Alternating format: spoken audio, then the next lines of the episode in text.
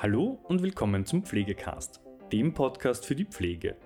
Heute sind Christian Pux, Hygienefachkraft und akademischer Experte in der Krankenhaushygiene und Anna Jerusalem, wissenschaftliche Mitarbeiterin im Albert-Schweitzer Institut für Geriatrie und Gerontologie zu Gast.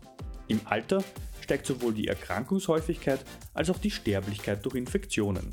Grund hierfür ist, dass der alte Mensch aufgrund der altersassoziierten Schwäche des Immunsystems ähnlich infektanfällig wie eine immunsupprimierte Person ist. Zusätzliche Infektionsrisiken in Heimen ergeben sich durch den Gemeinschaftsalltag und durch pflegerische Maßnahmen. Aus diesen Gründen hat der Infektionsschutz in Langzeitpflegeeinrichtungen einen sehr hohen Stellenwert und ist von großer Bedeutung. In dieser Folge möchten wir alle Zuhörerinnen für dieses Thema sensibilisieren. Viel Spaß mit der heutigen Folge!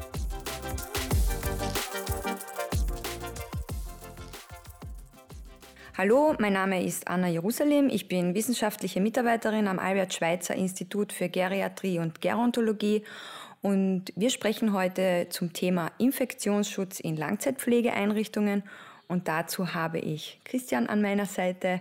Christian, würdest du dich bitte kurz vorstellen und erzählen, was du beruflich machst? Ja, danke Anna. Mein Name ist Christian Buchs. Ich bin seit zehn Jahren Hygienefachkraft und akademischer Experte in der Krankenhaushygiene in den geriatrischen Gesundheitszentren der Stadt Graz. Wir haben 720 Betten und ich habe zuvor zehn Jahre in der Langzeitpflege gearbeitet als DGKB. Mhm, Dankeschön. Ähm, dann darf ich gleich mal mit der ersten Frage beginnen und zwar, aus welchen Gründen ist der Infektionsschutz in Langzeitpflegeeinrichtungen von Bedeutung?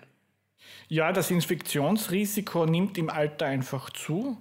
Ähm, die Erkrankungshäufigkeit, also die Inzidenz, als auch die Sterblichkeit, die Letalität von Infektionen nimmt zu.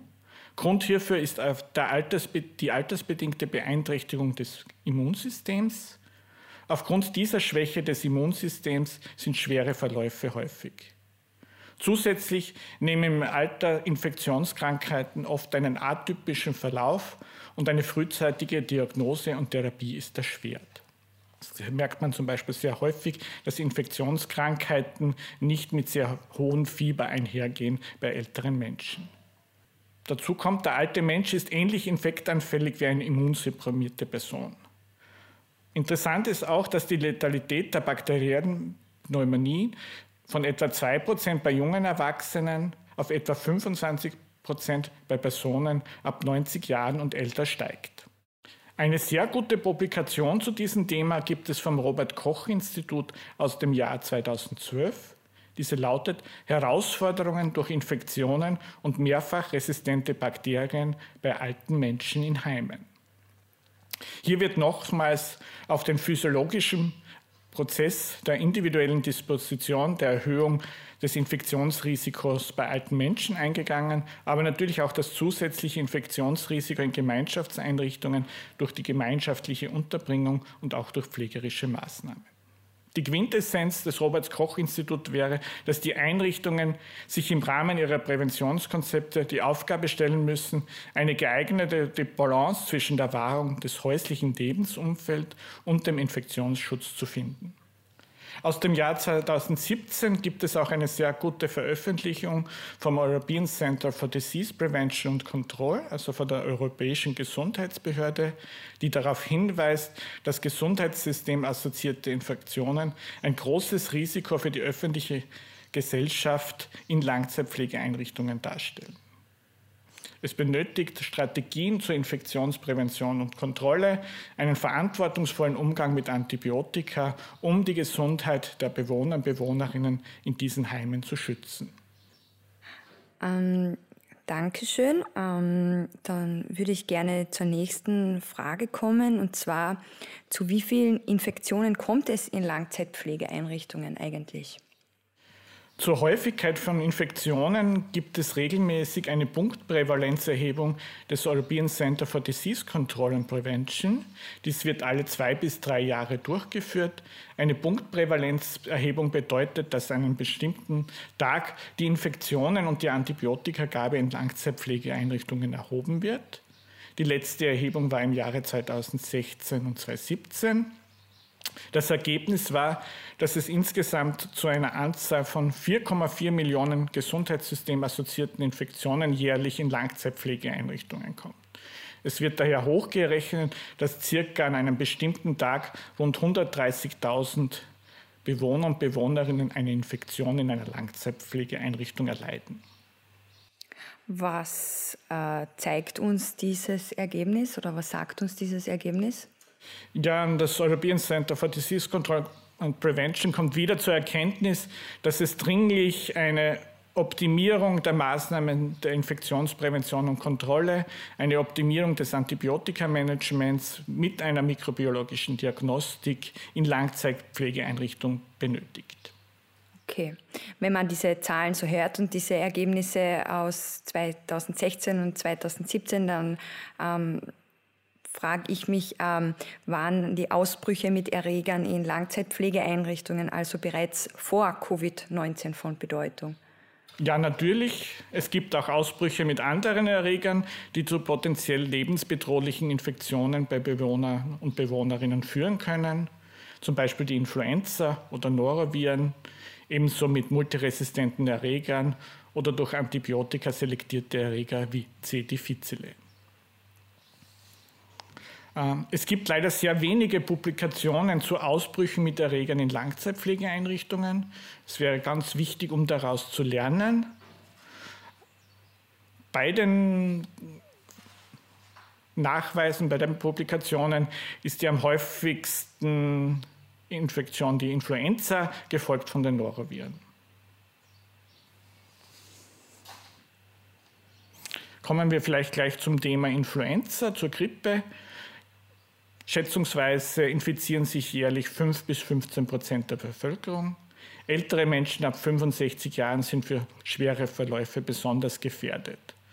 Die durchschnittliche Sterblichkeitsrate sind rund 1000 Todesfälle pro Jahr in Österreich.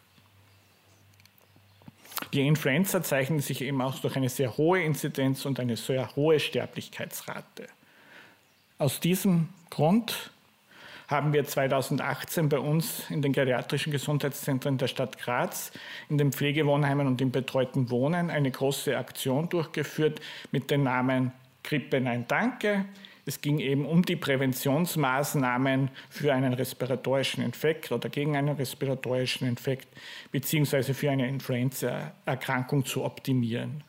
Da ging es um die jetzt in der Covid-Pandemie bekannten Maßnahmen wie Optimierung der Händehygiene, Hustenetikette, aber natürlich insbesondere auch um die Influenza-Impfung als wichtige Präventionsmaßnahme zu optimieren. Und zwar bei den Bewohnern und Bewohnerinnen und beim Personal. Kommen wir nun zum brandaktuellen Thema Covid-19 und zwar ganz konkret in Pflegeeinrichtungen. Äh, kannst du uns dazu etwas erzählen? Ja, natürlich. Die Covid-19-Pandemie hat insbesondere Langzeitpflegeeinrichtungen sehr stark getroffen und ein eigenständiger Risikofaktor für einen schweren Verlauf mit Todesfolge war die Tatsache, ein Heimbewohner oder eine Heimbewohnerin zu sein. Insbesondere die große Ausbruchsgröße ist zu beachten. Zum Beispiel in Deutschland war die durchschnittliche Ausbruchsgröße in der zweiten Pandemiewelle in deutschen Pflegeheimen 28,4 Fälle. Wir in der Steiermark waren auch sehr stark betroffen. Bei den 20 größten Pflegeheimclustern waren 44 bis 127 infizierte Heimbewohner und Heimbewohnerinnen. Insgesamt waren rund 18.000 positiv auf das Coronavirus getestete Menschen in einem Seniorenheim lebend oder in einer Pflegeeinrichtung. Das waren 4 Prozent der Infizierten. Davon sind rund 3.200, also 18 Prozent der Infizierten verstorben. Das ist insgesamt bedeutet das, dass das 44 Prozent aller Todesfälle in Österreich auf Langzeitpflegeeinrichtungen zurückzuführen sind. Das ist ein, nicht nur ein österreichisches Phänomen, sondern ein äh, weltweites Phänomen, dass sehr viele Todesfälle auf Pflegeeinrichtungen zurückzuführen waren. Wichtig ist auch noch zu erwähnen, dass Personal in Pflegeheimen, das Personal im Pflegeheim war einem sehr großen Druck ausgesetzt. Einerseits den Druck, den SARS-CoV-2-Virus in die Pflegeeinrichtung zu bringen, diesen vielleicht unbewusst weiter zu verbreiten und damit natürlich eine Tragödie auszulösen. Das war ein sehr großer Druck. Und der zweite Druck war natürlich auch, sich mit dem SARS-CoV-2-Virus anzustecken. Das Virus in die eigenen Familien zu bringen. Insgesamt sind in der Pandemie in Österreich über 10.000 Personen aus dem Personal positiv auf SARS-CoV-2 getestet worden. Okay, also du hast uns jetzt gerade gesagt, dass vor allem äh, Langzeitpflegeeinrichtungen ganz besonders stark betroffen sind. Jetzt stellt sich mir die Frage, warum ist das so? Warum sind gerade Pflegewohnheime besonders stark betroffen von Covid-19? Das hat aus meiner Sicht zwei Gründe. Der erste Grund ist, wie bereits angeführt, dass ältere Personen ein höheres Infektionsrisiko haben. Und der zweite Grund, wie schon mehrmals auch europaweit von der ECDC aufgezeigt ist, dass es eine Optimierung des Infektionsschutzes in Langzeitpflegeeinrichtungen braucht. Wir reden hier nicht von überbordenden Maßnahmen, sondern wirklich von sinnvollen Hygienemaßnahmen, also sprich von Basishygienemaßnahmen. Und welche konkreten Maßnahmen bedarf es dann, um den Infektionsschutz zu optimieren? Danke, Anna. Wir brauchen vor allem strukturelle Maßnahmen äh, in den Pflegeeinrichtungen. Vor allem bedarf es einer Hygieneexpertise in Langzeitpflegeeinrichtungen. Es braucht Hygienefachpersonal, die diese ganze Infektionsschutzmaßnahmen fachlich managt. Und die Langzeitpflegeeinrichtungen müssen natürlich auch erkennen, dass der Infektionsschutz eine wichtige Maßnahme ist, um das Wohlbefinden der Bewohner und Bewohnerinnen in diesen Einrichtungen zu fördern. Mhm. Vielen Dank. Danke für das sehr spannende Interview. Ich ja, freue danke, mich schon Anna. auf das nächste. Dankeschön. Ja, das war es auch schon wieder mit der heutigen Folge Pflegecast. Wenn Ihnen diese Folge gefallen hat, freuen wir uns, wenn Sie unseren Podcast abonnieren. Weitere Informationen zum Thema Pflege und allem, was dazugehört, finden Sie auf unserer Webseite www.pflegenetz.at oder unserem YouTube-Kanal Pflegenetz und unseren Social-Media-Kanälen. Alle Links zur aktuellen Folge sowie unseren Webseiten finden Sie in der Beschreibung. Bis zum nächsten Mal.